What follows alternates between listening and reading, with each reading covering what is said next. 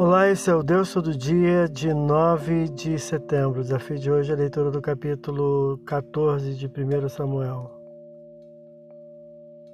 Neste capítulo apresenta-se o segundo erro de Saul, quando ordenou tolamente o jejum forçoso de seu exército, levando desnecessariamente os homens à exaustão e abatimento.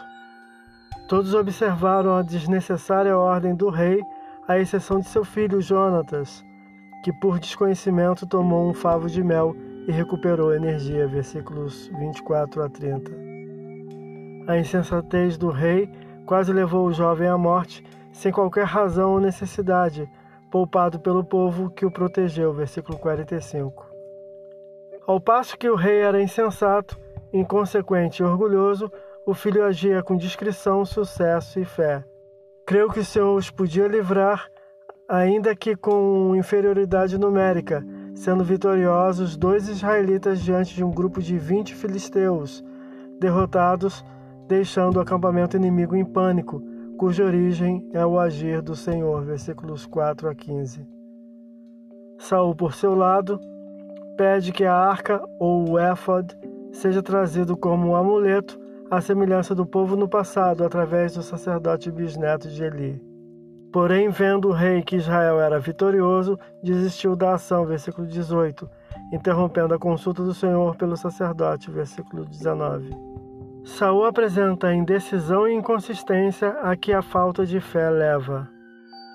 Apesar de suas ações temerárias e impensadas, o rei levou Israel à libertação da maioria de seus inimigos, vencendo-nos. Versículos 47 a 52. Esse é o Deus todo dia, boa leitura que você possa ouvir Deus falar através da sua palavra. Agora segue a mensagem de pensamento do dia do pastor Heber Jamil. Até a próxima.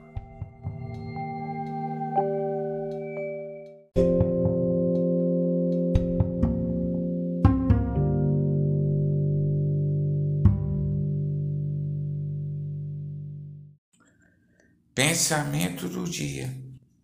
Tem muitos motivos ao servo de Deus para não pecar, e a principal razão é que é um ato de rebeldia a Deus.